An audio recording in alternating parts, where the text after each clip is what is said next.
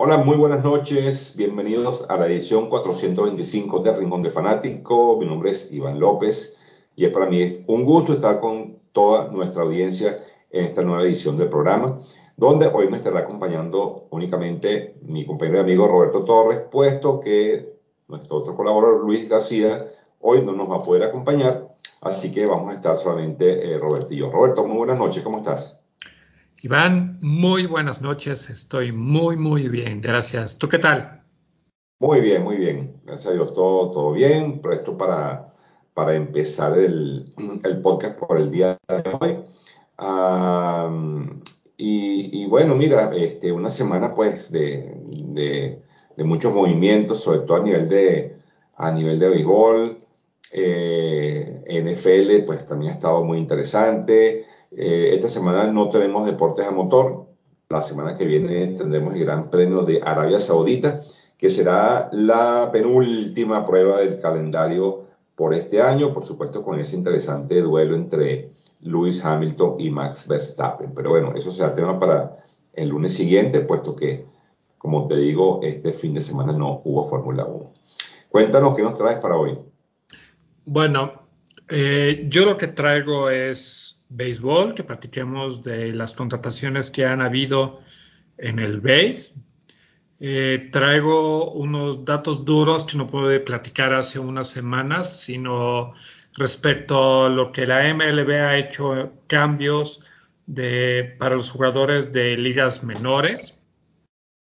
Eh, aunque no hay algo de deporte motor, yo sí traigo algo de deporte motor y es eh, lo que la, cuál es, qué es lo que está haciendo la Fórmula 1 para atraer gente y todos unos datos duros muy interesantes. Y obviamente traigo mucho de la NFL. ¿Tú? Muy bien, muy bien. Bueno, igual que tú, pues eh, apoyarte en la parte de los deportes, eh, perdón, del béisbol. Qué bueno que traes algo de, de motores también, porque siempre es muy bien recibido. Eh, bueno, comentar un poco lo que, lo que fue la jornada del, del, fútbol español y, de, la, de, la, Premier, de la Premier League. Eh, ayer se entregaron, o el domingo se entregaron, se, entregó el balón de, el balón de oro, eh, este, donde, bueno, nuestro querido recordado Ángel debe estar muy feliz, puesto que Leonel Messi fue galardonado nuevamente con el balón de oro. Eh, por supuesto, no estoy de acuerdo, pero también quiero hablar de, quiero hablar de, de, ese tema. Eh, y bueno, claro, por supuesto, hablar de la NFL, que esta semana estuvo muy interesante y que nos deparó muchas sorpresas, como ha venido sucediendo semana tras semana. Así que bueno, así estará conformado el programa el día de hoy. Y bueno, te invito a que, bueno, que empecemos el programa ya, pues, con, la, con, lo, que es, con lo que es el, el béisbol y lo que nos, lo que nos dispara para eh, todos esos movimientos que se han visto, eh, hemos visto involucrados jugadores con unos, unos contratos pues bien, bien onerosos. Entonces, eh, ah, bueno, y por supuesto comentar de que, bueno, también el, béisbol de grandes ligas ahorita está, está, pasando por un proceso donde no, se, no ha habido todavía una, un acuerdo entre el, eh, el sindicato de peloteros y las grandes ligas, lo que pudiese conllevar a, una, a un paro laboral, ¿no?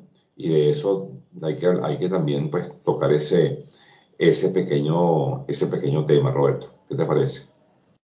Bien, este es súper importante porque obviamente cualquier negociación puede afectar la temporada, que no les conviene a ninguna de las dos partes, pero sí lo podría afectar. Exactamente, exactamente. Entonces, bueno, nada, eh, comenzar Roberto hablando de, la, de, de, que, bueno, los equipos comenzaron a, comenzaron a abrir las chiqueras. Realmente estoy algo sorprendido de, de los equipos, eh, sobre todo porque, como yo comentaba fuera de, fuera del micrófono, eh, y bueno, y dejo la pregunta, te dejo la pregunta abierta, pues, ¿qué, qué, es más importante para ti? una cantidad astronómica de dinero o jugar, eh, y jugar en un equipo que no tiene ningún tipo de chance o no ganar tanto dinero, pero tener la oportunidad de repente de ir a la postemporada y jugar una serie mundial. Eso es, una, eso es algo que, eh, digamos, yo lo hablo desde el punto de vista de la visión de un, de un fanático. Pues, ¿Qué haría yo eh, si fuera un, jugador estrella? Irme por el dinero o irme con una organización donde yo vea que puede haber un, un futuro interesante, porque vamos a estar claros, todo jugador, eh, ¿qué jugador no decía estar en una serie mundial? Yo creo que todos, ese es, ese es el mayor sueño. Y ha habido grandes peloteros en la historia que nunca fueron a una serie mundial. Eso, eso también hay que decirlo. Claro. Este, y, e igualmente ha habido jugadores muy malos que han estado hasta en tres series mundiales este, en, en, distintos equipos. Es una cuestión netamente de, netamente a veces de suerte, y, pero, pero tienes, que, tienes que tratar de, de, enfilar la brújula hacia equipos que, que tú sientas que, que pueden ser con, con, contendores, pues, contendientes. Entonces, ¿qué te parece? ¿Por, por, por, cuál quieres, ¿Por qué contratación empezamos? A ver. Mira, a ver, yo creo que la primera por la que deberíamos de platicar fue la que se dio hace una o dos semanas, que fue Jason Verlander, firma un año con Houston, negando la oferta que le había dado Yankees, porque yo creo que responde esto que estás diciendo. Verlander dijo, ¿cuál es el equipo que tengo más probabilidades de llegar a la Serie Mundial? Y eligió a Houston. ¿No crees? Ok. Pero Yankees no es descabellado, porque Yankees tiene oportunidad. Pero a ver, es lo mismo que platicamos hace unas semanas. El número de días de la última victoria en, en Serie Mundial de Yankees eran 4.500 días. Era más de 10 años. Y la última victoria de Houston en una serie mundial se dio hace un mes. Sí, es correcto, en eso tienes razón. Pero dependiendo de los movimientos que tenga Houston, eh, las sabiendas de que, de que Carlos Correa, eh, bueno, no sé si por fin han acordado con, los Astros, no lo sé. Todavía no.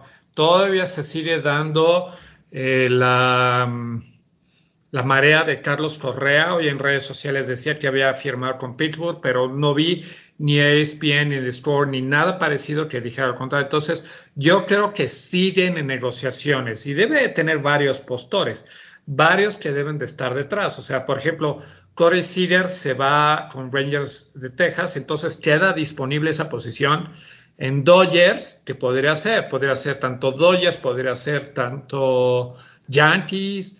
Eh, todavía sigue la posibilidad con Houston. O sea, lo tienen súper callado porque obviamente hasta que no firme, pues no habrá este la noticia de quién se va, ¿no? Pero, pero hagamos una catarsis. Este, si, si Dodgers eh, hubiese, o sea, Dodgers no hubiese salido de Corey Seager. Si hubiese, si hubiese, o sea, no tiene ningún sentido salir de Corey Seager para meterte en un, para pagarle a Carlos Correa quién sabe qué dinero para que te jueguen en el campo corto. O sea, mm, yo creo que los Dodgers no es la, no es, no es la respuesta. Yo creo que los que, los que pueden empujar, ahora fíjate, a mí me, sorprendió lo de, lo, de los Rangers con Corey Seager, pero oye, cualquier equipo de repente puede abrir la chequera y decir, mira, yo quiero a Carlos Correa. Eh, eh, o sea, yo jamás me imaginé que los Rangers tuvieran esa capacidad para invertir tan fuerte. Pero bueno, eso, esto, esto es bien emocionante y, y creo que esto pica y extiende, pica y se extiende, Roberto, lo de, lo de Carlos Correa. Si, firmara, si, firmara, si refirmara con, con, con Houston, pues no sería descabellado, pero hay que ver hasta, hasta dónde está, hasta dónde está Houston eh, dispuesto a pagar por, o pagarle a Correa por un contrato multianual, no lo sé. Eso solo sabe su agente. Claro, mira, te, voy a, te a leer un tweet que me pareció muy chistoso de alguien que decía que todos estos equipos están gastando toneladas de dinero en la, en la división del oeste de la americana solamente para perder con Astros again, o con otras otra vez. Sí. Sí. Pero bueno, este, yo lo hemos platicado, que hay pocos equipos que pueden soltar tanto dinero por Correa y se limita. Eh, que sí, o sí estoy de acuerdo, probablemente Correa no cayera en, en Dodgers, pero pues ahí está la opción. Entonces, digo, el tipo es buenísimo, no nada más en su posición de shortstop, sino también bateando, haciendo home runs, hits, dobles. Creo que nos echó este, eh, terceras bases, pero, pero bueno, el tipo es bueno, a final de cuentas. Muy bueno. Sí, no, no, indiscutiblemente. Indiscutiblemente que sí. Eh, entonces, bueno, es, hay esa, eh, todavía queda esa incógnita en qué va a pasar con Carlos Correa. Ahora, Corey Seager firma con, con, con Texas. Yo le comentaba a Luis también fuera de micrófono, le decía, bueno, ok, firmaste, firmaste 325 millones, pero estás en un equipo que no puedes, o sea, tú, tienes, tú no puedes invertir o botar toda la plata en un jugador. Tú tienes que, tú tienes que empezar en el picheo, tienes tienes que tener un equipo balanceado. Un solo palo no hace montaña.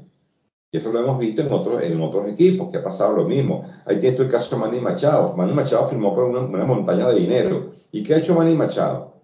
Ahí están los, ahí están los ¿Dónde están los padres, los padres de San Diego? No han hecho nada. Absolutamente nada. Porque es una combinación de cosas. Sí, o sea, realmente estoy totalmente de acuerdo. Un solo jugador, tú lo dijiste, un, un, un jugador, un chinga, una golondrina no hace verano primavera, no sé cómo lo que has dicho, estoy totalmente de acuerdo.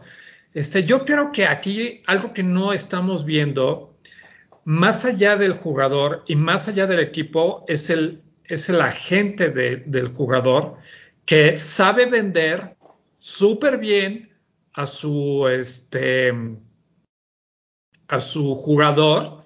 Y es por eso que de repente hay equipos que agarran y de la nada ponen esta cantidad de dinero. Corey Seager es bueno, pero no es tan bueno como para 300 millones de dólares. No, no, para nada. Por Dios. O sea, no lo creo así, no lo creo así. De acuerdo. Entonces, fíjate, eh, por ejemplo, hubo una contratación. Kevin Gossman se va con los Toronto Blue Jays. Eh, eh, un contrato de 5 años y 110 millones de dólares. Sí, o sea, 100, son más de 100 millones, pero al menos no es exagerado porque tú y yo sabemos que el picheo es más importante que un tercera base. Uh -huh. Y entonces, Exacto. ahí si hubiera sido un contrato de 300 millones por tantos, por más años, pues como que hubiera habido algo más de lógica y coherencia. Sin embargo, no se dio. Claro, fíjate tú, vamos a hablar mismo Toronto. ¿Dónde Springer se fue con Toronto? ¿Qué hizo Toronto? Sí, cómo no, animó, estuvo ahí, pero, pero bueno, ahora fíjate, ahora, ahora les llega Kevin Gaussman. Ah, ok, ahora, ahora ya la cosa, ya estás adquiriendo un de picheo, tienes a Vladimir Guerrero. O sea, estás construyendo un equipo a futuro. Perfecto. Pero es un trabajo de años. De acuerdo. Que, wow. No, totalmente de acuerdo. Y déjame decirte que Springer lo tuve en el Fantasy el año pasado y estuvo lesionado dos veces. Lo que no estuvo en Houston, ahora sí lo estuvo con Toronto. Entonces, y digo, y no estuvo en sus grandes momentos. No, sí conectó home runs, sí conectó hits, pero no, no vi la parte defensiva. Pero no fue así guau. Entonces, creo que muchas veces se exageran. Creo que son pocas las contrataciones eficaces que llegan a a, equipos eh, y que explotan. Y voy a sacar otra vez, perdón, el tema de Verlander. Verlander fue un gran artífice en la victoria de Houston en el 2017 eh, eh, para la Serie Mundial. Y posterior a eso, estuvo eh, al año siguiente, estuvo al tú por tú, o al año siguiente, o dos, yo no me acuerdo, con Gary Cole. O sea, ha traído cosas buenísimas para Houston pero no así otros, eh, otros jugadores. Pero, por ejemplo, dices que Manny Machado no, pero ¿qué me dices de este jugador que se fue a Dodgers? Creo que estaba en Boston y se fue a... Ah, sí, sí, sí, Mookie Betts. Mookie él, Betts. Mookie él sí vale cada uno claro. de los dólares que le pagaron. Claro, claro, ese sí fue una, esa sí fue una inversión eh, una buena inversión. Eso sí, eso sí valía lo que, lo que pidió, honestamente. Y claro, y cayó, y fíjate, cayó un equipo con pretensiones de eh, serie mundial. Ah, no se le dio, bueno, claro, si consiguieron con un equipo de Houston que, bueno, este, sacó la cara, pues. Eh, bueno, no, en este caso no, en este caso, eh, no, estoy, estoy equivocado de año, estoy equivocado de año, eh, estoy equivocado. no, ya, Roberto, estoy equivocado, no, ok, ellos perdieron fue con Atlanta. Sí. Ellos perdieron con Atlanta para ir a la Serie Mundial, exactamente, es correcto, así fue la cosa, así fue la cosa. Y Betts hizo su trabajo, punto. Exacto. Entonces realmente podríamos decir que es un volado y que los equipos confían en obtener el mejor jugador, pero puede ser también que el mejor jugador eh, gane dinero, mucho dinero y ya no quiera meterle ganas como le metió en otro equipo para, para eso, ¿no? Claro, es así, es así.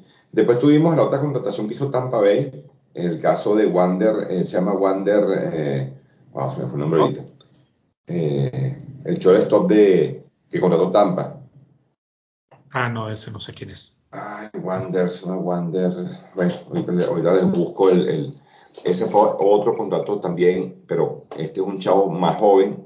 Wander Franco, ¿no? Wander Franco, gracias. Wander Franco, exactamente, con Tampa, en un contrato, bueno, de mucho dinero, pero es un chico más joven, más joven que Correa, más joven que, que Corey Seager y bueno, eh, apuestan, apuestan a futuro, basados en una temporada buena que tuvo este chico Wander Franco. Bueno, esa fue otra de, las de las contrataciones interesantes que, que, tuvieron.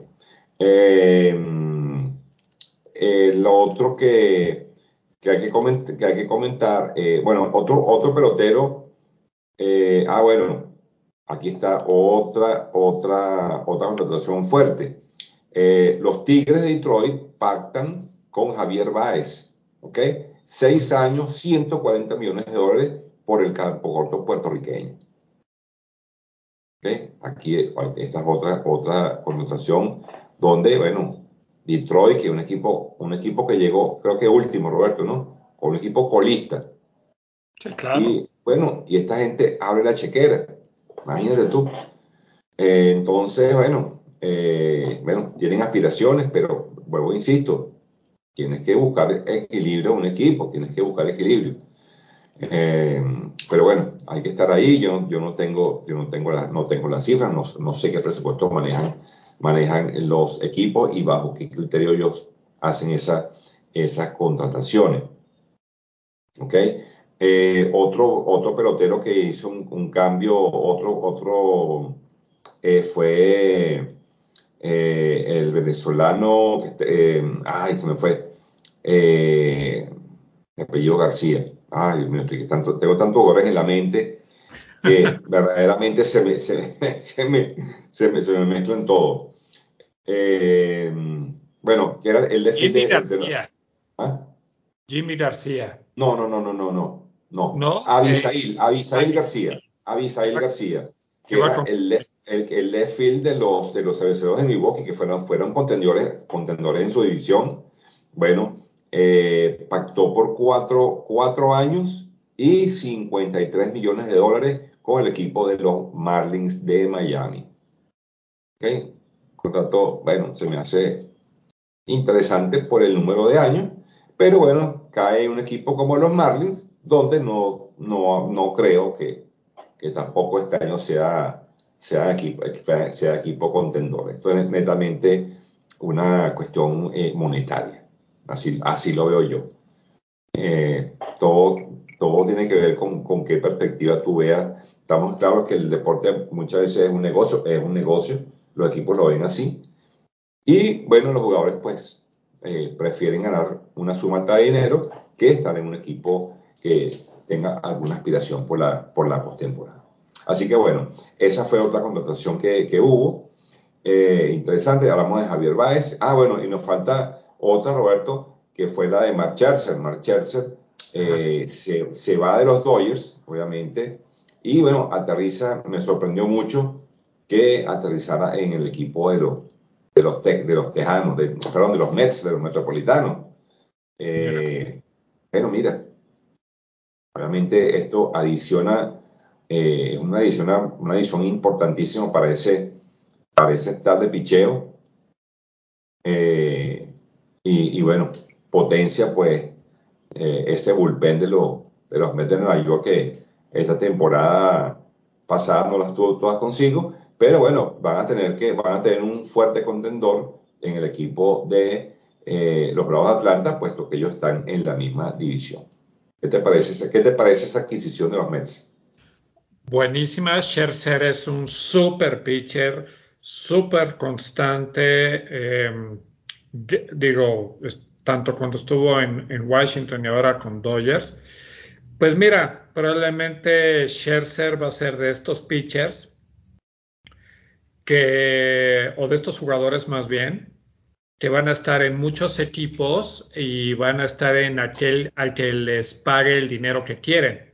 Entonces ahí mm. responde esa otra pregunta que hiciste. Scherzer probablemente no se vaya, ya ganó una serie mundial con Washington.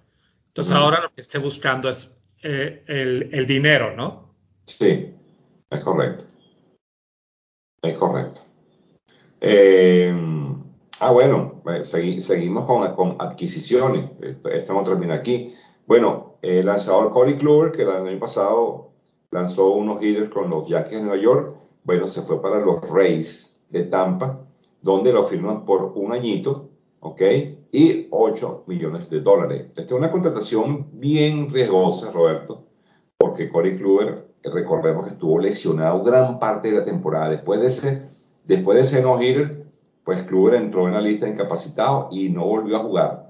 No se volvió a ver la cara, o no, o no sé si, si tuvo una apertura más y luego, y, luego, y luego no pudo pichar. Creo que por ahí estuvo, por ahí estuvo la cosa. Por ahí estuvo la cosa. Esa fue otra contestación, la de, la de, la de Kluber. Después tenemos otro, otro campo corto, Roberto, que, que pacta. Eh, a ver, eh, ah, no, este, no, pero Semien, Semien, no, pero Semien pacta con Rangers. Sí, pero aquí se, Semien pacta siete años con Rangers. Pero, pero sí, pero no, pero Cody, pero Seager firmó con los Rangers. Aquí, aquí deben haberse equivocado. Sí, sí, sí, porque ambos son de la... Sí, aquí debe haber un error porque Cody Seager fue el que firmó con los Rangers. Entonces aquí lo de Semien, aquí debe haber un error iba a haber un error. Pero bueno, ya dijimos de, ok, ya dijimos de Kevin Gaussman, que se fue para Toronto. Eh, otro lanzador, ahora aquí, a mira, eh, este, ¿cómo se llama? Este zurdo de los, que era de los, de los Blue Jays, ahora también, ahora también cambia de, eh, a Robbie Ray, que fue ganador del Sayón, y los marineros de Seattle pactan contrato por 115 millones de dólares. Wow. Qué, qué bárbaro, Roberto. Que, que, si esto fuera la NFL, aquí, aquí no, no, no cabrían en tope salarial. O sea, no, no existe. No. existe. O sea, es una cosa, es una danza de millones lo que, lo que, lo que estamos viendo aquí con, con esto, con esto de, la, de las contrataciones de la temporada. Y bueno, sí, eso ha sido lo que, lo que ha acontecido en... Y bueno, han habido muchas más obviamente no, no de, esta, de, esta cantidad de dinero, pero eh, ha habido muchos movimientos en, en esta temporada muerta. Y en cuanto a manager, bueno, ya ustedes saben que Bob Melvin, que fue el flamante manager de los, eh, de los Atléticos de Oakland, pues bueno, se va, a se va a encargar nada más y nada menos que de dirigir a los padres de San Diego de Manny Machado y Fernando Tatis Jr. Imagínate tú, par de joyas. Eso ese es un, ese es un, un mejor dicho, un, vestuario bien complicado. Donde hay muchas estrellas juntas, pues bueno, ahí la cosa se complica. O sea que este señor viene con una misión importante de, bueno, de poner orden en este equipo y tratar de llevarlos a la Serie Mundial o por lo menos a la postemporada, eh, visto de que es uno de los equipos que tiene una, una de las nóminas más, más costosas de las grandes ligas con estos par de peloteros, con, eh, con Blake Snell también como lanzador. En fin, Eh, la verdad es que los padres decepcionaron la temporada pasada porque se esperaba mucho de ellos y realmente fueron un verdadero fracaso. Así que, eh, bueno, vamos a, vamos a seguir viendo qué otros movimientos van a haber, pero le hemos presentado los principales. Únicamente nos faltaría saber cuál es el fin de la telenovela de Carlos Correa, Roberto. Y eso lo vamos a saber, yo creo que en, en, unas horas, yo creo que en 24, 48 horas o 72 vamos a saber eh, qué pasaba con Carlos Correa, porque eso tiene que cocinarse rápido, en mi, en mi punto de vista. No estoy de acuerdo, pero yo creo que va a tomar su tiempo. Ah, ya está en esta posición donde sabe que hay muchas o hay algunos equipos interesados en él y lo que él quería desde el principio es dinero, porque si se hubiera querido quedar en un equipo eh, con posibilidades de éxito, se hubiera quedado con los 160 millones de dólares que le ofreció Houston. Obviamente no es así. Sí, sí, claro. Pero bueno. sí, bueno, a ver. Ok. Ah, bueno, otro, el, otro cambio que otro jugador que adquirieron los Marlins fue el tercera base Joey Wendell, que viene de Tampa. No, de verdad, esto sí una, esto, aquí ha habido cantidad de movimientos interesantísimos y va a ser una temporada pues que va a traer muchas muchas sorpresas y va a estar muy interesante. De verdad que sí. Bueno, muy bien. Eh, ya habiendo hablado de béisbol. No, un momento. a ver. Antes de eso, Recuerda que yo traigo algo del BASE, de la política. Ah, cierto, cierto. Adelante. Venga, lo que vamos a hablar es de algo que se dio hace 12 días, que la MLB eh, dio a conocer oficialmente su nueva política de vivienda de ligas menores. Eh, se pusieron diferentes cosas que, los, que obligan a los equipos. Se requerirá que los equipos de la MLB proporcionen opciones de alojamiento ubicadas a una distancia razonable y conmutable del estadio de béisbol. Los dormitorios deben contener una cama individual por jugador con no más de dos jugadores por dormitorio. Todos los alojamientos deben estar amueblados y los clubes de la MLB también serán responsables de cubrir las facturas de servicios públicos esenciales como electricidad, gas, agua y más. Si los apartamentos, las casas de alquiler o las familias anfitrionas no están disponibles, los clubes pueden optar por proporcionar habitaciones de hotel que satisfagan los estándares establecidos.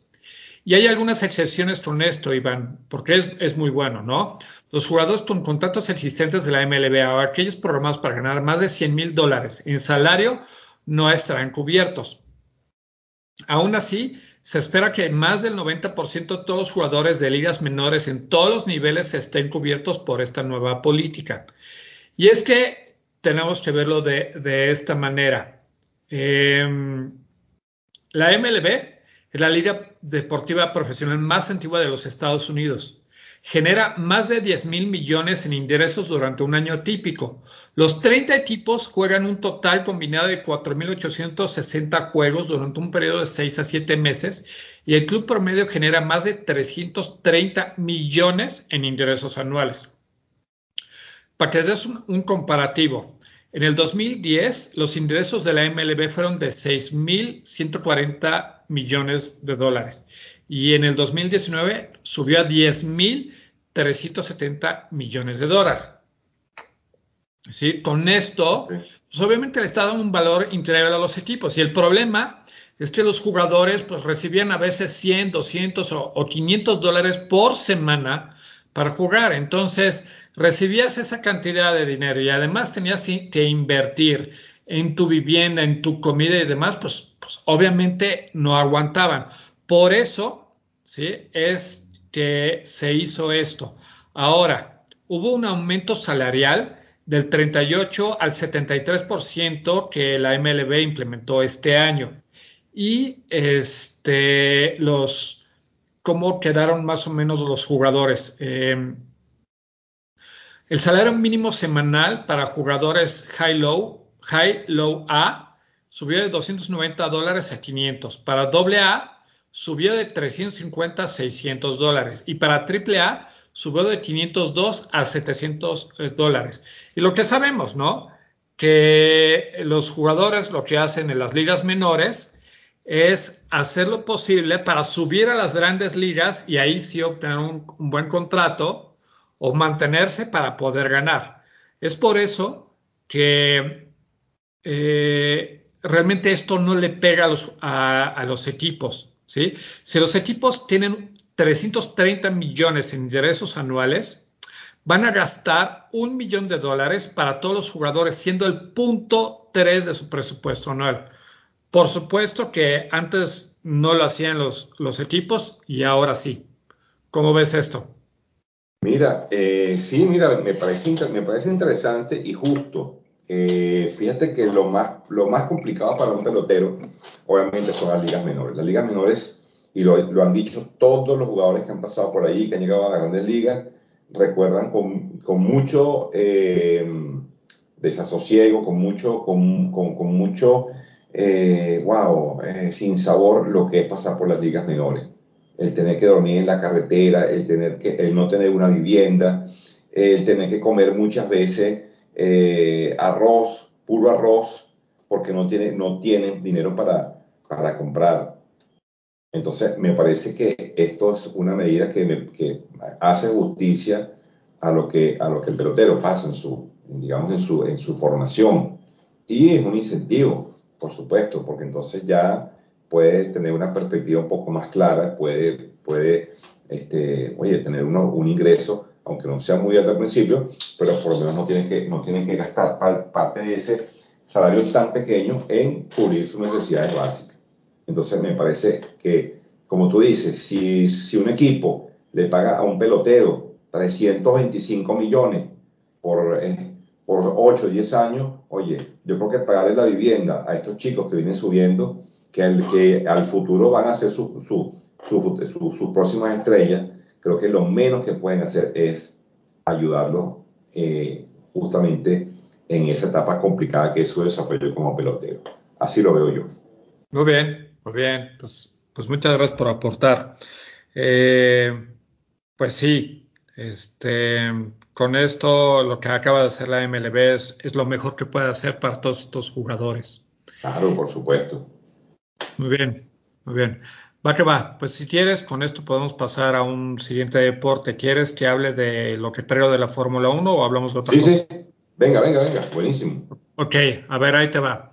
¿Te acuerdas cómo se llamaba el ex director, el ex CEO de la Fórmula 1? Eh, Bernie Ecclestone.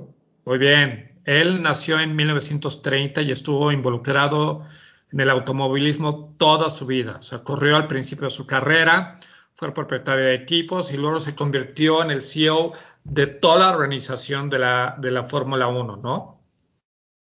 Básicamente eh, tiene una fortuna personal de 3 mil millones de dólares, pero vamos a platicar. Sí, sí, sí. Así, este, lo que traemos en la cartera, ¿no? sí, sí, sí, como, así como para ir al cine. exacto, exacto. Fíjate que en el, eh, eh, dejó de ser el CEO de la Fórmula 1 en el 2017 a la edad de 86 años. Y algo que le preguntaban, y esto por esto lo que vamos a platicar hoy de la Fórmula 1, es eh, por qué su renuencia a hacer que la Fórmula 1 fuera para, la, para los fanáticos más jóvenes. ¿sí? Entonces, lo que él dijo fue, los niños pequeños verán la marca Rolex, pero irán a comprar uno, pues no, no pueden pagarlo. O nuestro otro patrocinador UBS, estos niños no se preocupan por la banca, de todos modos no tienen suficiente dinero para ponerlo en los bancos. Eso es lo que pienso. También dijo, no sé por qué la gente quiere llegar a la llamada generación joven. ¿Por qué quieren hacer eso? ¿Es para venderles algo? La mayoría de estos niños no tienen dinero. Prefiero llegar al tipo de 70 años que tiene mucho dinero en efectivo. Entonces, no tiene sentido tratar de llegar a estos niños porque no comprarán ninguno de los productos aquí y si los especialistas en marketing apuntan a esta audiencia, tal vez deberían anunciarse en Disney. ¿Sí? Entonces, esto fue lo que dijo previo a su salida. ¿Ok? Sin embargo, la Fórmula 1 es una, es una de las ligas deportivas verdaderamente globales del mundo. El impacto de una base de fans que envejece mantuvo los ingresos medios por aficionado mucho más bajos que sus homólogos estadounidenses. Entonces, ahí te va, eh, Iván. Por ejemplo, las ligas deportivas de Estados Unidos como la NFL, la NBA y la MLB tienen mucho menos fanáticos, pero terminaron generando mucho más dinero debe una mejor monetización. Los ingresos en el 2017 de la NFL fueron 13.600 millones de dólares. En la MLB fueron 10 mil millones. La NBA fueron 8 mil millones y la Fórmula 1 fueron 1.800 millones, 1.8 mil millones de dólares. Entonces, cuando Liberty Media adquiere la serie de la Fórmula 1 en el 2017 por 4.400 millones, ¿sí? Su CEO, que se llama John Malone, enfatizaron en solucionar ese problema. Con lo que hicieron fue lanzar una plataforma de transmisión, se llama F1 TV, ¿sí? Y establecer una serie de deportes electrónicos en la que el 80% de su audiencia tenía menos de 35 años. Se unieron con Netflix para sacar la serie Fórmula 1 Drive to Survive. Y los resultados han sido fantásticos, Iván. Según un estudio reciente de Nielsen y de la Fórmula 1, este, recibieron 167 mil respuestas de fanáticos en 187 países, con lo cual este, hicieron lo siguiente. La edad promedio cuando Eccleston eh, tenía la Fórmula 1 era de 36 años. Ahora bajó a 32 años. Y para que te des una idea, Iván, el promedio de edad del béisbol de la MLB en Estados Unidos es de 57 años. ¿Sí? De la, NFL es de 50 años, de la NHL es de 49 y de la NBA es de 42. Parte de esto explica por qué la MLB las nuevas generaciones no lo ven si el promedio de edad es de, este, de, la aficionado es de 57 años. ¿Sí? Entonces, lo que ha hecho eh, este de Liberty Media es apuntar directamente a estas nuevas generaciones. ¿Sí? O sea, todo lo que es este digital, porque saben que con esto van a traer eh, mucho más aficionados y este deporte va a crecer. Para que te des una idea, en el 2018 la asistencia al Gran Premio de Estados Unidos fue de 264 mil personas. En el 2021 fue de 400 mil, hubo un incremento del 51%. La disminución en la edad promedio de un fanático de la Fórmula 1 es ciertamente notable y, este, y lo que está haciendo es que está generando mucho mayor dinero. Atraen números de audiencia del Super Bowl para más de 20 eventos cada año y tienen una base de fans global que tiene la oportunidad de crecer aún más con una expansión continua en mercados como en Estados Unidos. Entonces, Iván, eh, es cierto, y lo está demostrando aquí la Fórmula 1, que las nuevas generaciones tienen, eh, tienes, las ligas deportivas tienen que dirigirse a estas nuevas generaciones porque son las que consumen, son las que consumen las redes sociales, son las que ven los deportes. Y si no haces algo al contrario, vas a empezar a perder mucho dinero. ¿Cómo ves? Sí, sí, sí, no, definitivamente. Y yo creo que todo lo que han hecho para incentivar la Fórmula 1, eh, definitivamente con, eh, con, la serie, esa, esa serie de Drive for Survive es una cosa impresionante. Inclusive también salió eh, lo, que, lo que es la vida de, Michael Schumacher. Esa serie me, ha dicho que es muy buena. Y eso, obviamente, atrae, eh, atrae gente.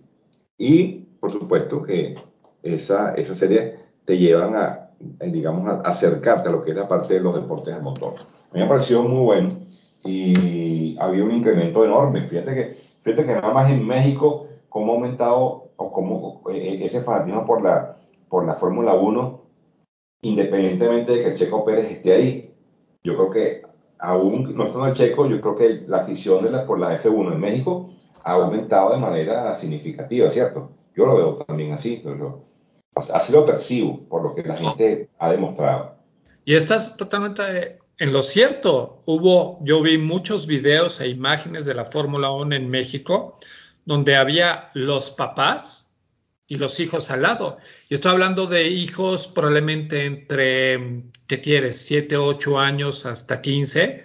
Estas generaciones, cierto, no van a comprar este, lo que decía Bernie Eccleston de un Rolex o la banca de VS, pero sí van a consumir las series de Netflix, sí van a consumir los videojuegos, sí van a comprar los videojuegos en sus celulares, en, este, en las consolas, y cuando crezcan y tengan lana, pues o empiezan a obtener dinero, van a comprar la playera, la gorra, ir a, los eventos. Obviamente, todo esto es un negocio.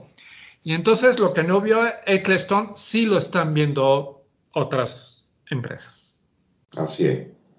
Así es, y me parece muy bien lo que, que, logren vender la imagen de la Fórmula 1 y que le den emoción y que lo hagan competitivo y que haya más circuitos. A mí eso me parece estupendo. Eh, igual el motociclismo debería ir por esa misma ruta, ¿no? Y parte, parte, de, parte de, de, esa, de esa visión que también tiene el, motociclismo eh, se debe eh, mucho en, el valor que, que, Valentino Rossi aportó a, la, a, a este deporte, ¿no?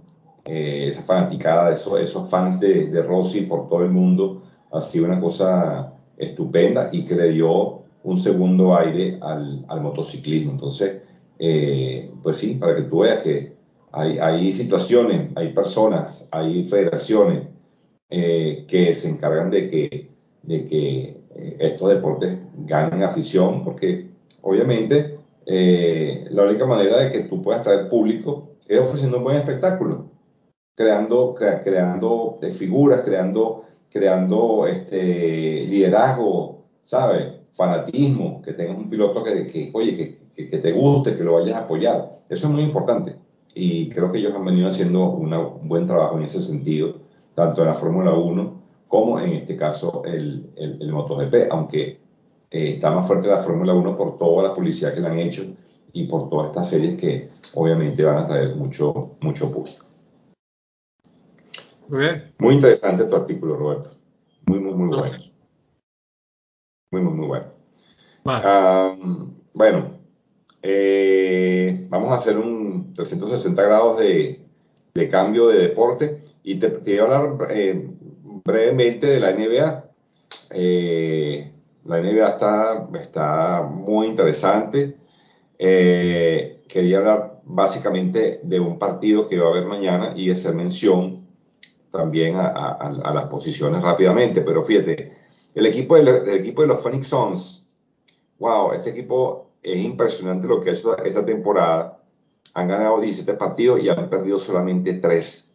Igual que Golden State Warrior, 18 ganados, 2 perdidos. Y mañana se van a enfrentar en un partido que no me lo quiero perder.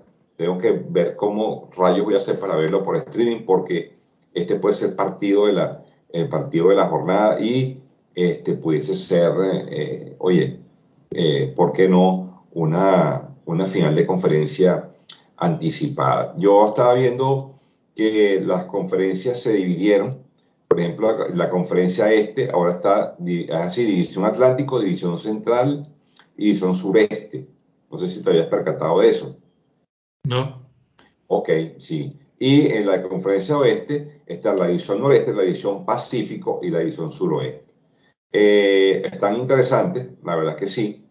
Eh, esto me imagino que tendrá eh, una, una, faceta de, de, cambio a nivel de playoff cuando, cuando toque jugar. No sé cómo, cómo ir a hacer la, el, el, el pareo de los, de los equipos, pero eh, básicamente los líderes de división, digamos que en la conferencia este, pues los Brooklyn Nets están empatados con los Knicks.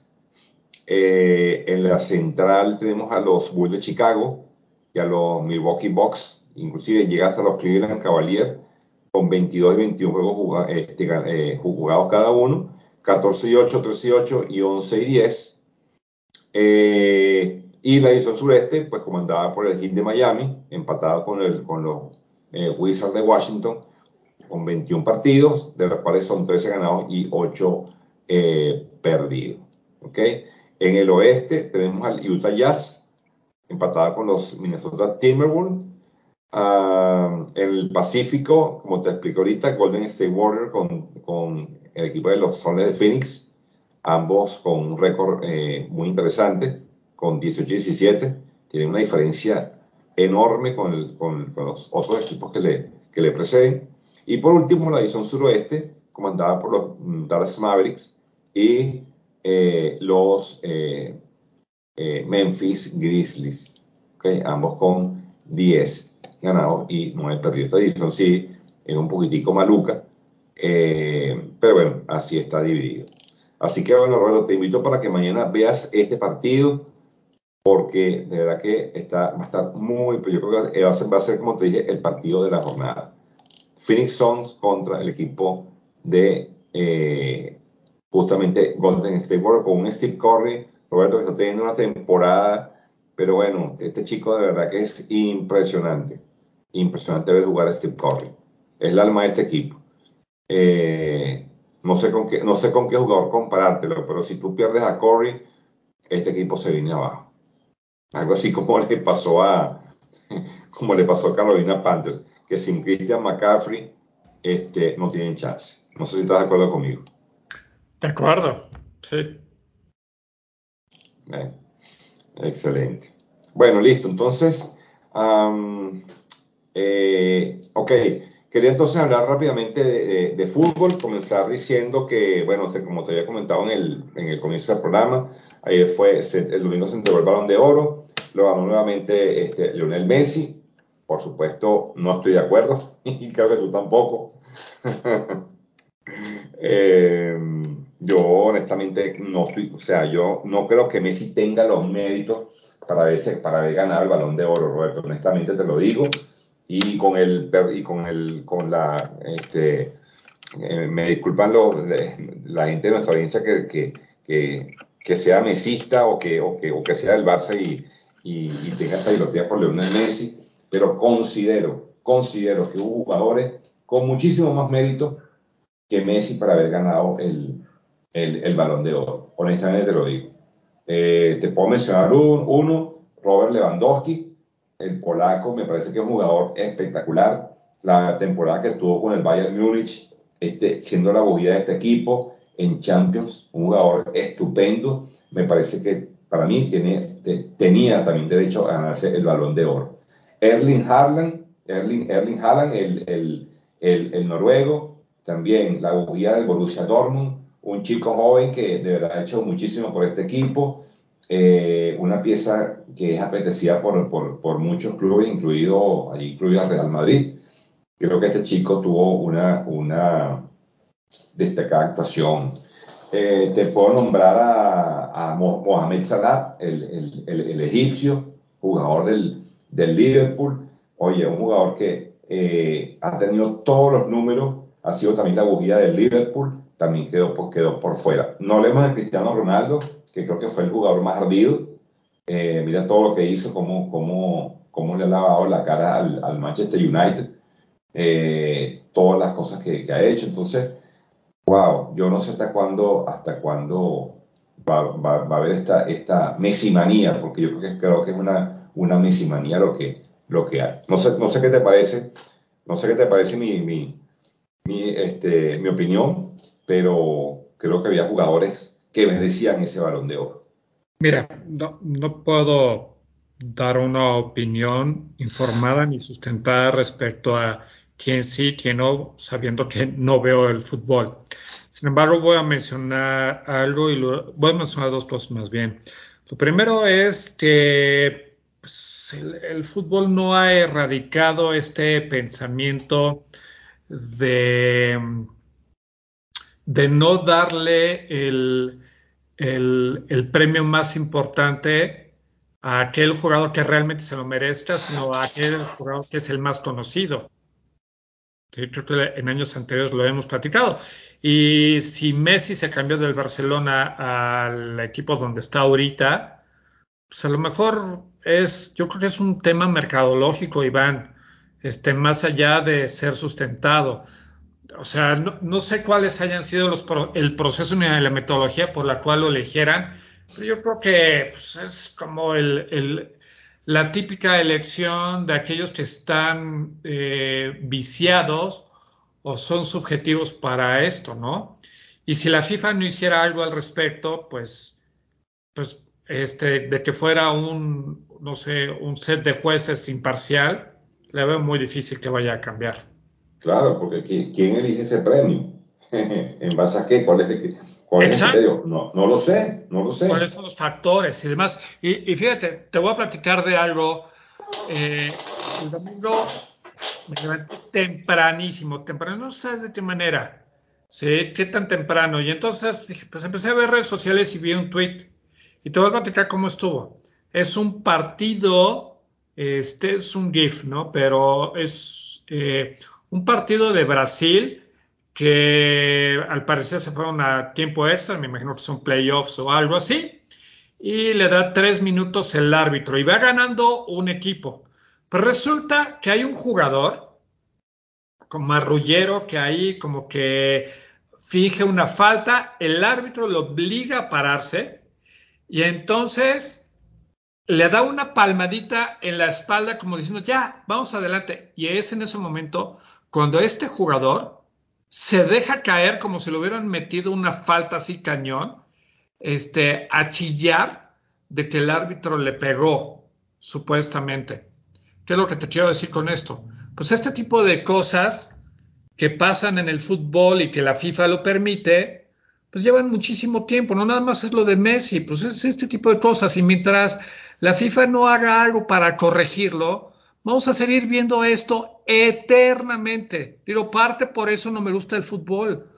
Digo, porque si vemos en el fútbol americano que se rompen el brazo, la, nariz y este, ensangrentados y siguen jugando, y aquí nada más porque les tocaron, les soplaron y se caen, ah, ese tipo de cosas no me gustan en el deporte. Sí, fíjate lo que, lo que pasó con Neymar este, una torcedura de tobillo, que hombre salió llorando, llorando del terreno de juego y después en la noche estaba en una, estaba en una fiesta. No, no me, no, me jodan, o sea, ¿de qué estamos hablando? ¿Sabes? Eh, la, la, la, parte mediática del fútbol de verdad que me, me, saca la piedra, porque creo que Messi no es el mejor jugador del planeta. Es un, es un buen, gran jugador, pero oye, no me parece justo que haya jugadores como Robert Lewandowski, ¿verdad? Coño, que no tenga un balón de oro. O sea, no, no me parece que el fútbol tenga que, tenga que este, eh, brillar bajo la sombra de Cristiano Ronaldo y Lionel Messi. O sea, no me parece justo. Entonces, bueno, quería hacer mención a esto porque, bueno, tendré mis detractores y de, personas que no están de acuerdo conmigo. Es válido. No tengo, yo no soy el poseedor de la razón, pero eh, mi punto de vista creo que tiene, creo que tiene asidero. Creo que eh, es, algo eh, muy, muy mediático, no, no tiene, una, no tiene una, una, una, una razón lógica de por qué te, te, estamos dando un premio como, como, como balón de oro cuando considero que hay mejores jugadores que tú o que han hecho o que han tenido una campaña o un año mucho más meritorio que tú. Oye, no me parece.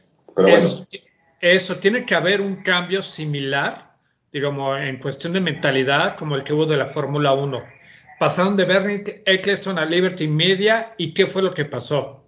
Y ahora la FIFA también tiene que hacerlo. Pero creo que va a ser muy difícil eso, pero sería muy bueno. Sí, es así. Es así. Eh, lo otro que quería comentar rápidamente, eh, bueno, eso tiene que ver con, Venezuela, Roberto. Resulta ser que eh, el equipo, la Federación Venezolana de Fútbol contrató a el, al argentino Néstor José Peckerman como director técnico de Venezuela. Eh, esto es una noticia que, bueno, sabes que, sabes que Néstor José Peckerman fue el director técnico de Colombia, que los llevó al Mundial. Eh, eh, no sé si tú sabías eso.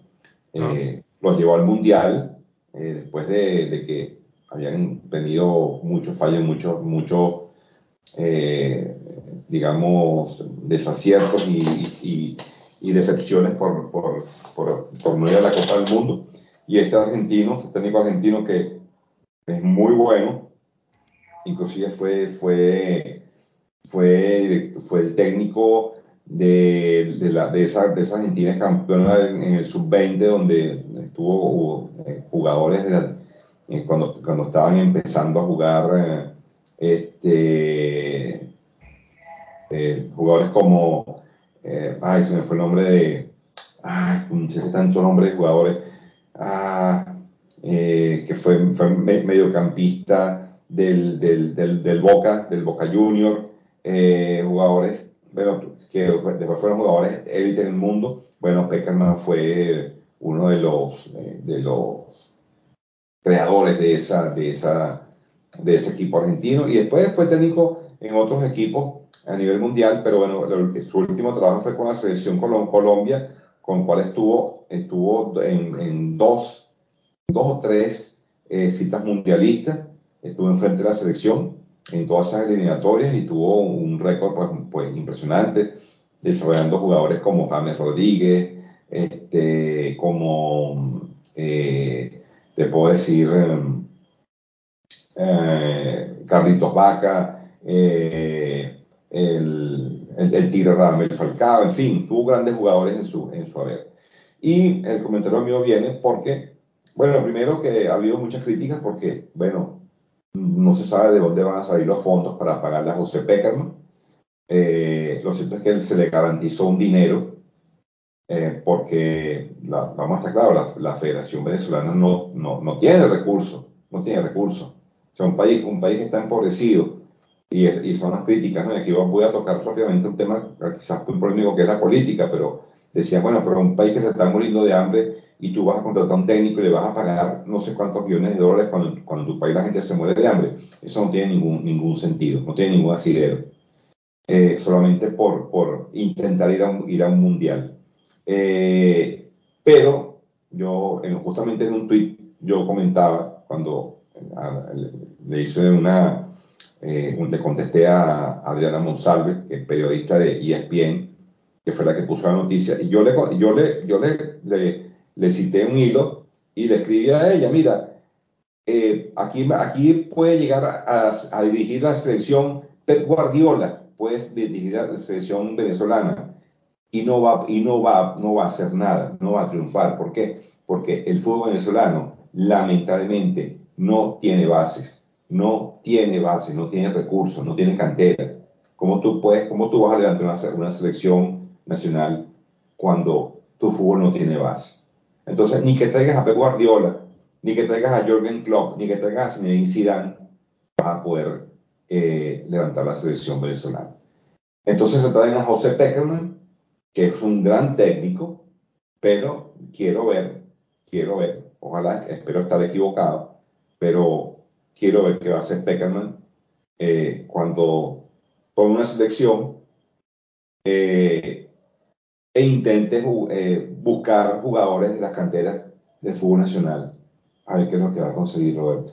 Eso es una reflexión que te voy a hacer aquí en este podcast, porque yo creo que a veces ahí se le va la brújula a la gente. La gente no, no, o, a la gente no, a, la, a, a las federaciones. Eh, y sobre todo cuando tienes un país que, que está pasando necesidades y, y gastas esa millonada en traer un técnico eh, en un país que no tiene estructura futbolística. Entonces, bueno, quería hacer esa, tenía eso atragantado y tenía que decirlo aquí para que se entendiera eh, que a veces hay cosas que no tienen sentido, ni siquiera en el deporte. ¿Ok? Sí, claro, y es, este, pero estoy muy seguro, Iván, que debe de haber mucha gente, perdón, en Venezuela, que prefiera el, el, fútbol que lo que esté pasando en el país. Sí, sí, es lamentable, es lamentable, pero es una, es una realidad que está ahí y, y, y bueno. Uh, estoy seguro que estoy seguro que Ángel estuviese discutiendo conmigo diciéndome que yo estoy loco, que, que ahora sí Venezuela va, va a triunfar, que, que, ahora sí la Vinotinto va a ser, va a ser, ¿sabes? Por la llegada de Peckerman, porque me, me parece estarlo escuchando, Ángel, te estoy escuchando y, Sé, sé, que me lo estás diciendo. Pero bueno, no estoy de acuerdo contigo y sabes que, sabes que en el fondo yo, yo tengo la razón. Así no me la quieras dar. Eh, bueno, no me quiero poner melancólico. eh, rápidamente decir que voy a, voy a hablar nada más de la Liga Española para no extenderme mucho en aras del tiempo. Bueno, Real Madrid está en, la, cima de la, clasificación de la Liga Española con 33 puntos, le sigue el, el Atlético de Madrid con 29. Eh, la Real Sociedad, que comenzó muy bien la temporada, ha bajado, tiene también 29 puntos empatados, pero ya ha comenzado a demostrar un poquitico de debilidad y ha caído eh, un puesto, igual que el Sevilla, que tiene 28, 28 puntos.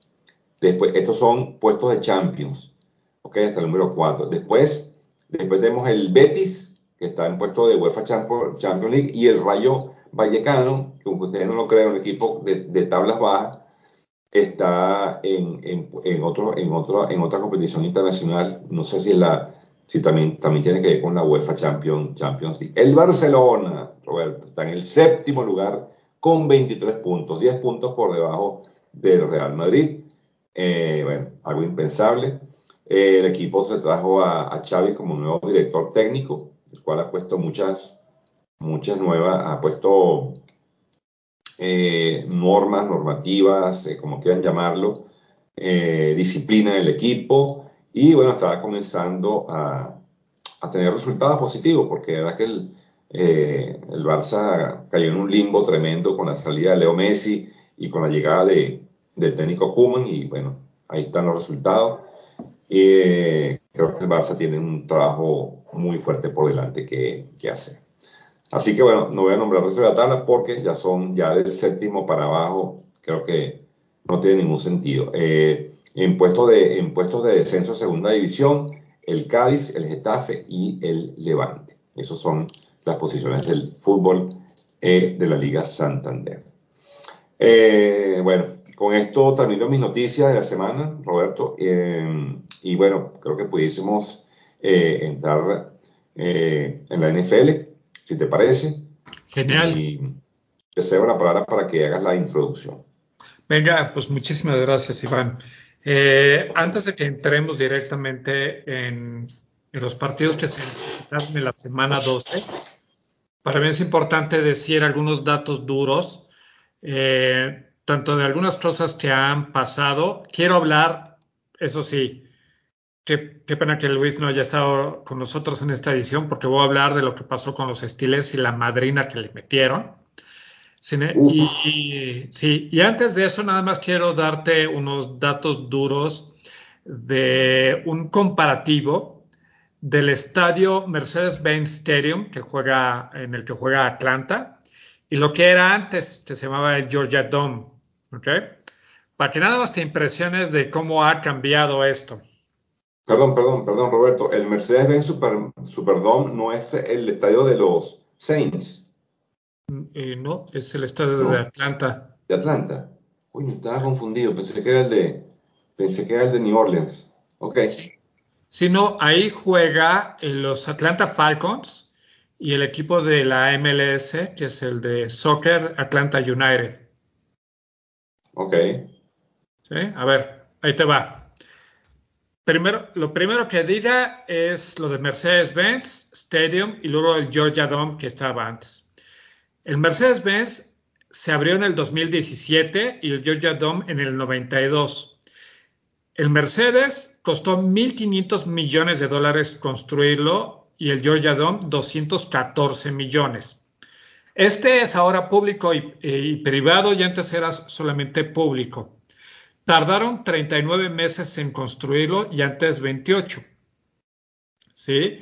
Este mide lo que son 30 pisos y antes medía 27. ¿Ok?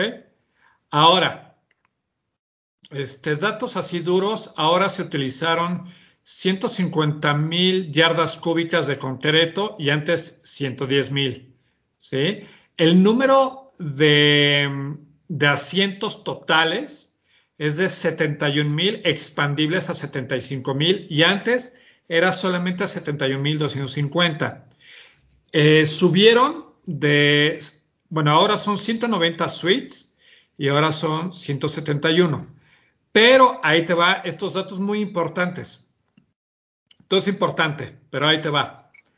Este, el número de bars y restaurantes son 24 y antes solamente había 4. ¿sí? El número de elevadores creció de 20, de, de 20 y antes eran 9. ¿sí? Y este, el número de expendios de cerveza o de taps, ¿sí? Antes eran 30 y ahora son 1264. Con lo cual, pues esto de los, sí, esto de los estadios es, eh, es obviamente un ingreso muy importante. Y, y voy a rematar con algo. El estadio ATT Stadium, que se juega, que está en Arlington, Texas, ¿sí? Que es donde juega Dallas, eh, tiene una capacidad de 80 mil y puede ser expandible a 138 mil 84. Y nada más para que te des una idea, Iván. Eh, la ciudad pagó 300 millones de dólares para completar el proyecto, mientras la NFL solamente 150 millones de dólares. Eh, los Cowboys le pagan a la ciudad de Arlington 2 millones de, de renta anual en un contrato de, ¿cómo se llama? Leasing de 30 años, en el cual ellos deben de jugar todos los juegos de local en ese estadio. Jerry Jones le vendió los derechos del nombre a ATT eh, de manera anual, ¿sí?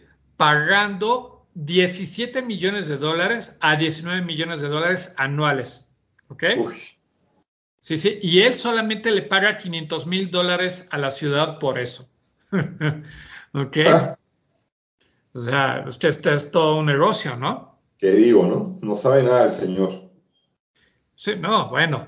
Y, y, con esto decir que realmente los estadios antes no lo veía, nada más lo veíamos como un medio para poder ver eh, los partidos. Sin embargo, ya desde hace varios años los estadios son una venta de experiencias directa a los usuarios. Cuando estás en los partidos, pues obviamente pagas el boleto, el estacionamiento, que la cerveza, que el refresco, que el cheesesteak, eh, que el banderín, que la playera, que la gorra, etcétera. Pero cuando, y, obviamente también eh, el lugar de estacionamiento, etcétera. Pero cuando no es temporada de fútbol americano, venden muchísimas cosas. Hay conciertos, hay este, te venden, por ejemplo, los Steelers. Puedes irte a cazar en la, en la capilla de los Steelers. Y entonces eh, hay un paquete en el cual tú puedes ir a la yarda 50 y el fotógrafo te toma fotos. ¿Sí? Ese tipo de cosas. Entonces los estadios ya dejaron de ser, reitero, un lugar para solamente ver los partidos, para que los dueños de los, de los equipos lleguen a poder este, vender muchísimo más. ¿Sale? bueno, okay. lo que quiero, con esto vamos a iniciar, este, vamos a iniciar directamente con, con lo que pasó en la semana 12 y voy a iniciar directamente, Iván, con el partido de Steelers. No lo vi, yo estaba en otro lado, pero hubiera sido una tristeza tanta como la que sentía al saber, al ir viendo cómo iba el partido, que perdieron 41 a 10. Quiero traer algunas cosas, Iván, dentro de, esto. Habíamos hablado hace como unas dos o tres semanas de, de, ¿cómo se llama este jugador? De Ryan Clark. ¿sí? Que, formaba parte de la secundaria. Pues resulta que él está en ESPN, ¿sí? Está como comentarista. Y se comió vivo a los Steelers, pero se comió vivo a los Steelers por dos cosas en particular. La primera, Clay, ay, ¿cómo se llama este jugador? Claypool. Claypool, ¿sí? En una entrevista posterior al partido le preguntaron, oye, ¿qué necesitan hacer los Steelers para volver a ganar? Y él agarró y dijo, ay, pues ¿saben qué? Me gustaría que en los entrenamientos fuera como en college, que ponían música, este, y pues la verdad eso sería mucho mejor, ¿no? Para traer mejor el, el ambiente. No manches, Ryan Clark despotricó diciendo ¿qué estupidez es esa? En el vestidor y en los entrenamientos necesitas tener una estructura de, de juego, este, ver videos, entender, este, poder eh, eh, saber para el siguiente partido qué es lo que hay que hacer, lo que hiciste mal en el anterior, no este, o escuchar música para, este, para que todo estuviera cool, ¿no? Una sí. cosa que dijo, perdón, un, algo que dijo Kane Hayward, respondiendo a lo que decía Chase Claypool, es que la, poner música en las prácticas este, es una broma. Y, él, y eh, Kane Hayward lo que dijo fue, espero de verdad que estuviera bromeando, porque cuando lo escuché lo que quería era arrancar las bocinas de la, de la pared. Lo que necesitamos hacer ahorita son X y O's, que son este, los planteamientos directamente en los pizarrones y la ejecución. No podemos andar pensando en, en, en lo que quieren o no los jugadores. Y algo que, este, que Iván, que, y ahorita te quiero escuchar tus comentarios de esto, es que esto que, eh, que dijo Chase, Chase Claypool es salió en un, en un, periódico en Estados Unidos y me leí ese artículo en el que hablaba de que el vestidor de los Steelers ya está tan mal, ya está tan colapsado, ya está tan destruido y desmoronado, que si jugadores así que, pues hombre, este chavo fue agarrado en segunda ronda el año pasado, fue este, agarró muchas yardas, atrapó muchas yardas, touchdown, era una parte importante, pero ya no está haciendo eso. Pues es que el, el equipo se está desmoronando. O sea, y que nunca habían vivido algo así. Por ejemplo, en una jugada en la que le dan el, el balón a, creo que era Bradley Snell, ¿sí? dos linieros, uno que es BJ Finney y otro que es Trey Turner, ¿sí? linieros ofensivos, chocaron entre sí. Uno se fue la, al lado derecho, otro al izquierdo, y entonces en vez de abrir el canal para poder este, que el corredor saliera corriendo, hubo pérdida de balón. Y nada más, perdón, para finalizar con lo de Ryan Clark, él agarró y dijo, Tomlin es buenísimo, para motivar a los jugadores, pero tiene que hacer algo al respecto, tiene que controlar a ese, ese vestidor, que no nada más es este año que se ha ido al traste, ya lleva muchos años con la salida de Antonio Brown, con lo que hicieron, con, eh, lo que pasó con Le, Le'Veon Bell, pasó lo mismo. Entonces, ¿qué te puedo decir? Estoy muy triste, pero la realidad es otra. ¿Cómo ves, Iván? Sí, sí, sí, sí. La verdad es que el equipo de Steelers pasó de ser un equipo temido, un equipo que, que todo el mundo respetaba por, por, por, esa férrea defensa que tenía. Eh, y bueno, se, ha convertido en un equipo blandengue, eh, un equipo con poca disciplina, como tú lo dices. Y bueno, mira, ahí están los números. John, Joe Mixon les corrió 165 yardas, Roberto. 165 yardas. O sea, la, la, la, línea, la línea defensiva no existe. O sea, totalmente porosa. Y les anotó dos veces. Eh, mira, aquí, aquí tengo los números. Eh, fíjate que ni, ni, siquiera llamar Chase, sino Ty Higgins, 114 yardas, un touchdown, ¿ok? 6 recepciones, llamar Chase, 39, en fin. O sea, de verdad que fue una verdadera masacre lo que, lo que le hicieron a los Steelers y te soy muy honesto, Roethlisberger tiene que salir de ahí o sea, es imperativo que Pittsburgh busque un cambio eh, interesante, que haga un trade. Eh, mira, oye, hay jugadores que no es que hay jugadores que, que, que, no están contentos de sus equipos. Eh, oye, propongan algo, ¿sabes? no sé, a mí se me, voy a decir una, barra, una, una barra, barrabasada, pero, pero mira, ¿cómo se llama? Aaron Rodgers eh, el mismo, eh, ¿cómo se llama? El de, lo, el de los, el de los Seahawks. Um, el coreback de los hijos, de los Seahawks, también está inconforme con el equipo. Oye, búsquenlos, traten de hacer un trade. Tienen que cambiar, tienen que cambiar su mentalidad. Tienen que convertirse en un equipo ofensivo un equipo que sea balanceado porque de verdad que se les, se les escapó de las manos. Ya, ya Roethlisberger pasó su, pasó su momento y ya demostró que ya no es un jugador confiable. Eh, y, y, oye, está bueno, está bueno. Hay que, hay que hacer algo y pronto. Mi punto de vista. No, y, es así. Fíjate que Steelers no va a ser un trade. No es un equipo que haga trades.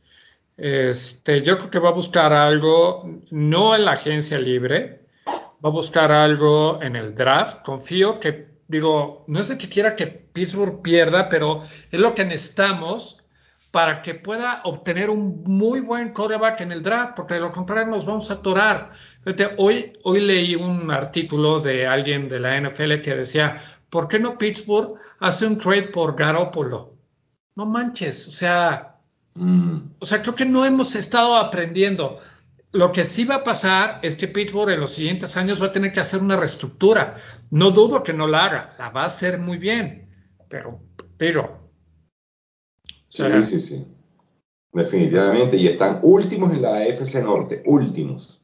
No, y este. No, y además, eh, déjame decirte, eh, el único jugador, Iván, de los Steelers que liderea su posición para la votación del Pro Bowl, eh, en ese momento, si te estoy hablando hace dos días, era Ray Ray McLeod, un especialista que regresa a las patadas de despeje eh, y, de, puntos del, rival. O sea, no estamos hablando ni de TJ Watt, ni de Cam Hayward, menos de la ofensiva.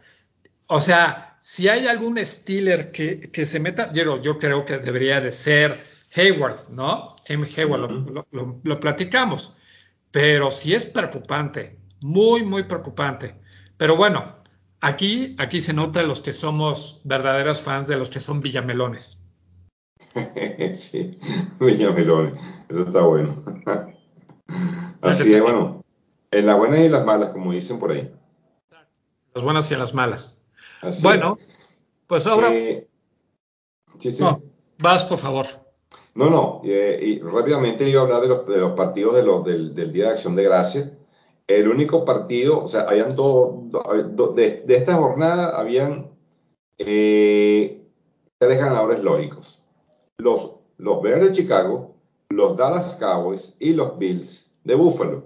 Pero aquí la gran sorpresa fue que los Raiders sorprendieron a los Cowboys 36 a 33 en su casa, lo que fue para mí una de las caídas más, eh, oye, más terribles de la jornada y que, bueno, mira, hubo demasiados problemas aquí en el equipo, en el equipo de Dallas, yo no sé qué pasa con, con McCarthy, la verdad es que no, le, no, no, este tipo, la verdad es que no me confío mucho, eh, wow, de verdad que mucho, muchísimos errores en este, en este partido, lo pude ver, y eh, bueno, mira, los Raiders sorprenden a Dallas y los ponen, no eliminados, pero yo creo que sí los ponen en una posición bien complicada por, por lo que les resta de, de temporada. No sé si pudiste ver alguno de los partidos de Acción de Gracia. Yo pude ver fue este, el de, de los Raiders contra, los contra los Vaqueros. Yo, yo también vi ese, no, no vi los demás. Sin embargo, estoy de acuerdo contigo. Fíjate que fueron errores de la defensa eh, propios los que, los que hicieron que Dallas perdiera. Y los castigos, Roberto, y los castigos, wow. Sí, sí, sí, sí, sí, sí. Este, justo pues, este, esos errores. Hubo un castigo de una interferencia de pase que hizo que, pues, Raiders, este, creo que ya estaba como en cuarta.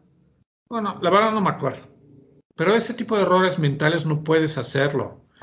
Menos con un eh, rival que es de otra conferencia, que te va a pegar a ti en tus em, en tu posición de la división. Aunque Dallas va en primer lugar, pero de todos modos le va a pegar este, para, si pasan a los playoffs, para recibir o eh, tener que ir de visita.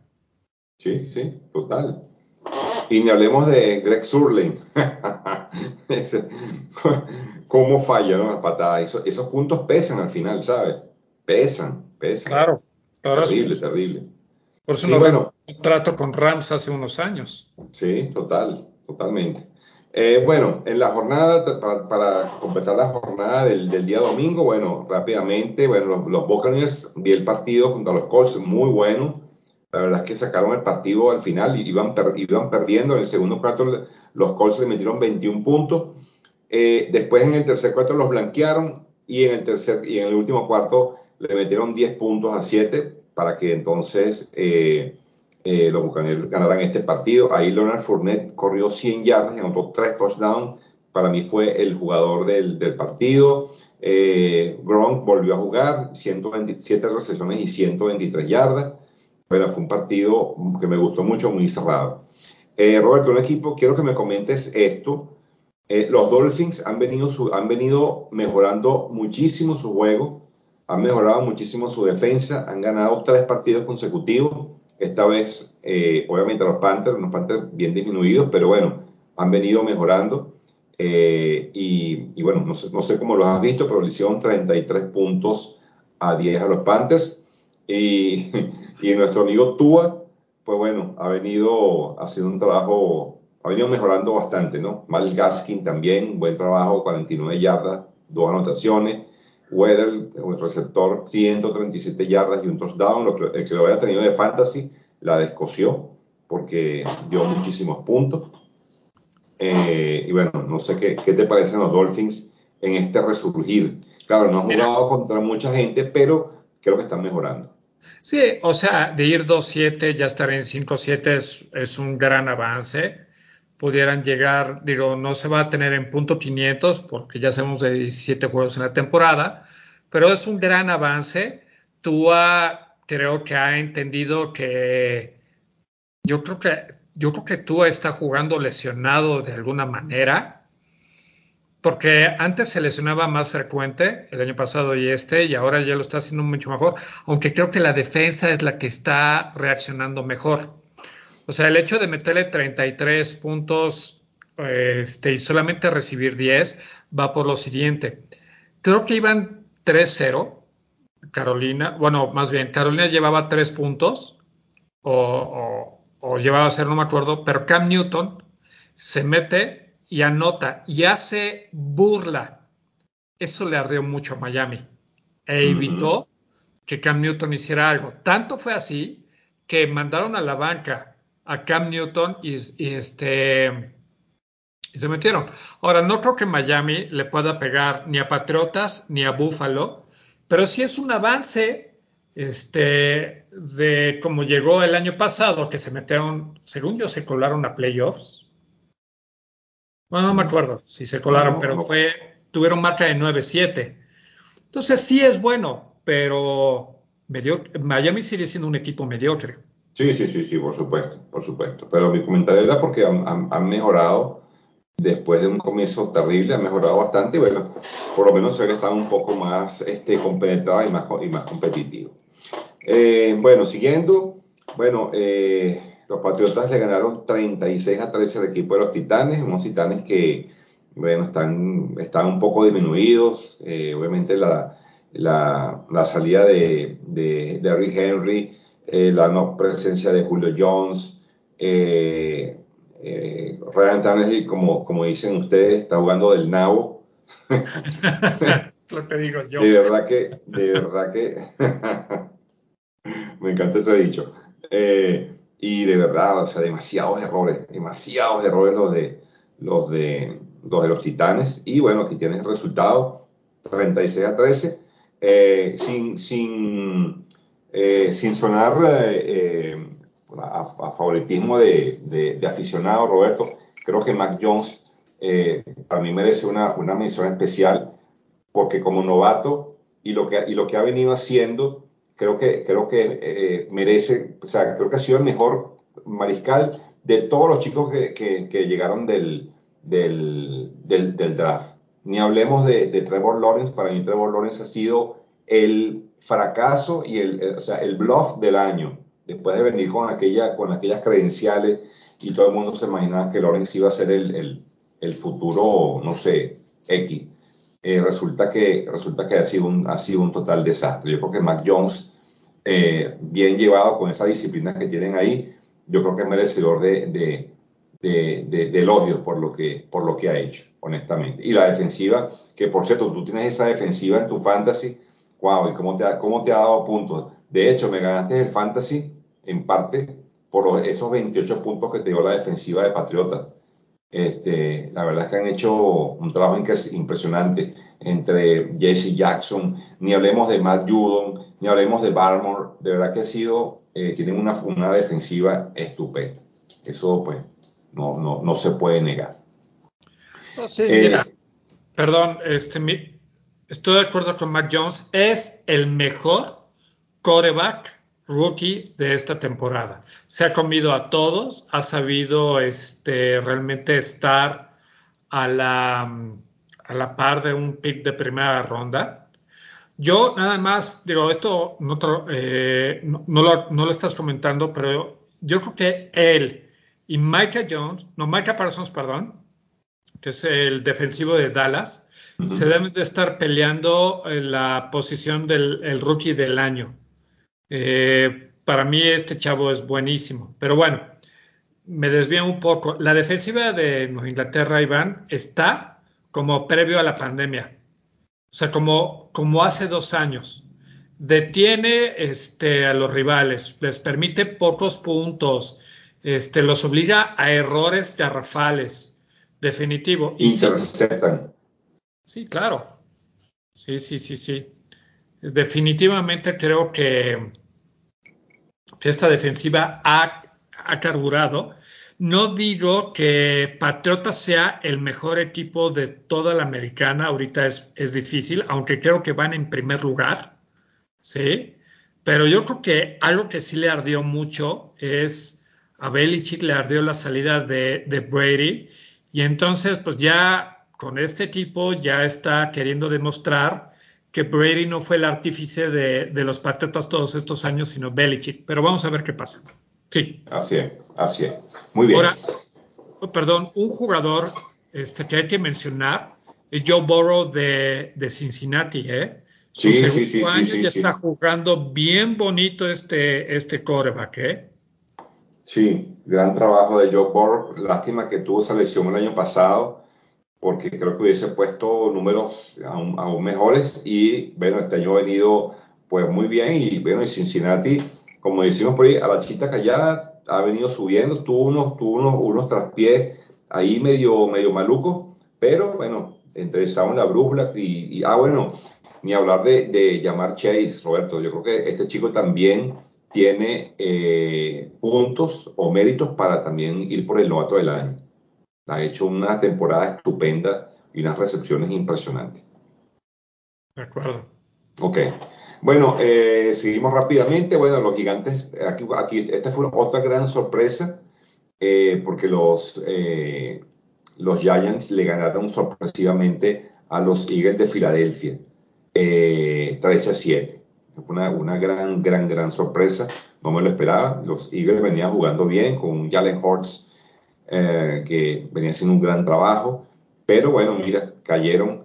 Eh, bueno, son esos, esos resultados sorpresivos que semana a semana pues nos están dando estos equipos que, que, que, en el papel pues no tienen, no tienen chasis. Es que Nueva York no, tiene, no, trae, no trae nada en la bola. Por ahí se estaba corriendo también el rumor, Roberto, de que los gigantes eh, estaban, querían hacer un trade, querían traerse a Russell Wilson eh, a cambio del, de lo, de lo, del PIC 1 y el PIC 2 del año 2022. No sé si escuchaste algo de eso. ¿No? Pero los gigantes están, eh, sí, los gigantes están muy interesados en hacer ese trade, traerse a Russell Wilson y darle al equipo de, al equipo de los Seahawks, darle los, sus dos primeros picks del 22. Bueno, movimiento interesante. Eh, considero que, que Russell Wilson es un, es un buen mariscal de campo y si le das unos buenos elementos de, de, de, buenos receptores, una buena línea ofensiva, yo creo que puede ser eh, perfectamente un equipo eh, de, de postemporada y más. Aunque, perdón, yo vi el partido del lunes y Russell Wilson no daba ni pies ni cabeza. Y me quedé pensando que este, entiendo que esté mal Seattle, pero Russell Wilson está jugando mal. Y cuando Packers ha jugado mal, el que lo levanta es Rogers. Entonces creo que con lo que está pasando ahorita, yo que tenía en la, en la mente a Rogers y a Wilson en el mismo nivel, yo creo que Wilson está abajo de Rogers. Recuerda que, recuerda que Wilson viene, viene una operación en la mano. Y yo creo que eso también, eh, y yo creo que lo, o sea, lo, está jugando antes de tiempo, esa lesión era para, para, más, y yo creo que eso también ha sido factor. Está, está muy cuidadoso con eso de la mano. Okay. Es un punto, un punto importante. Bueno, eh, siguiendo entonces, bueno, los Falcons, como era de esperarse, le ganó a los, a los, a los Jaguars. La verdad que Roberto, lo de Corredor Patterson es impresionante. Ese chico, bueno, no es un chico, pero es el que, es el que ese es el Derrick Henry de los, de, los, de los Falcons. O sea, impresionante. 108 yardas, dos touchdowns y se montó el equipo al hombro. Definitivamente, este, este es el alma de este equipo. El que yo creo que ya está de retiro es eh, eh, eh, Ice Ryan. Oye, lo veo muy, mm, oye, el brazo muy, muy débil, impreciso. Yo creo que ya Ryan debería estar pensando en el retiro y, y Atlanta pensando en un mariscal para futuro. Bueno, ahí tienen a, Rose, que también deberían, a Rosen, perdón. Yo creo que deberían darle chance porque realmente no lo hace mal. Pero bueno, eso ya habrá que verse. Después, en un partido de, equipos malos, los Jets le ganan a los Texans eh, 21 a 14 con un Tyler Taylor uh, con 200, 158 yardas y, dos touchdowns. Uh, nada que decir especial de este partido, esto lo paso. Eh, los Broncos derrotaron a los Chargers eh, 28 a 13. Oye, muy descontento con, eh, oye, Herbert, Justin Herbert, ha caído mucho el equipo de los Chargers realmente me han decepcionado un poco y creo que, creo que ya para mí no son unos contendientes serios. No sé cómo lo ves tú. Eh, pues mira, eh, o sea, Herbert del año pasado a, lo que es el día de hoy se ha mantenido en número de yardas aéreas, en touchdowns y en este y en intercepciones. Yo creo que el problema aquí radica en la defensiva. Joey Bosa estuvo fuera algunos partidos, eh, la defensiva no ha estado al nivel que debería de estar y el problema de, de, de, de este equipo es de que un no puede hacer todo, ¿no? Digo, él y Austin Eckler. Eckler hace muchas yardas y le mete touchdowns, lo tengo en dos ligas. La verdad, sí. se, hace, se, hace muy, se hace muy bien las cosas. El problema es la defensiva. Entonces, imagínate, un Broncos que sí tiene una buena defensiva, pero que a su vez tiene una mala ofensiva y les pasa por encima, pues, ¿qué te digo? Claro, totalmente, totalmente. Eh, bueno, los Packers derrotaron a los Rams 36 a 28. Eh, este es otro equipo de los Rams que se veía, se veía grande y ha perdido, ha caído también estrepitosamente. Los Packers, tres, por supuesto. Tres sí. partidos en fila tienen los Rams perdidos, ¿eh? Perdidos, exactamente. Y los Packers, como, bueno, a la chita callada, con Aaron Rodgers, con un Dillon que ha hecho el trabajo eh, de terrestre y un Davante Adams con ocho recepciones y 104 yardas. Pues bueno, nada que, nada que decir. Los Packers siempre van a estar ahí en la pelea mientras tengan un Aaron Rodgers que eh, ladró mucho y chilló mucho en la pretemporada, pero bueno, sigue haciendo, sigue haciendo su trabajo y de qué manera. Los 49ers derrotaron a los Vikings, este otro equipo que, ha venido, poco a poco ha venido eh, carburando de la mano de, de Garoppolo, de Eli Mitchell, que, que corre muy bien. Brian Ayuk también tuvo, estuvo, tuvo 91 yardas y 3 recepciones. En fin, eh, pareciera pareciera que los 49ers pues tienen como un segundo aire, ¿no? Eh, y los Vikings, bueno, siempre, perdón, eh, pareciera que, que, sí, pero no, Roberto. Parece que sí, pero no. Y tiene las armas, tiene los jugadores. Eh, entonces, mira, no entiendo. Por cierto, en este partido perdieron a, perdieron a Dalvin Cook, si no me equivoco, por lesión. Creo que se lesionó un hombre. No sabía. Sí.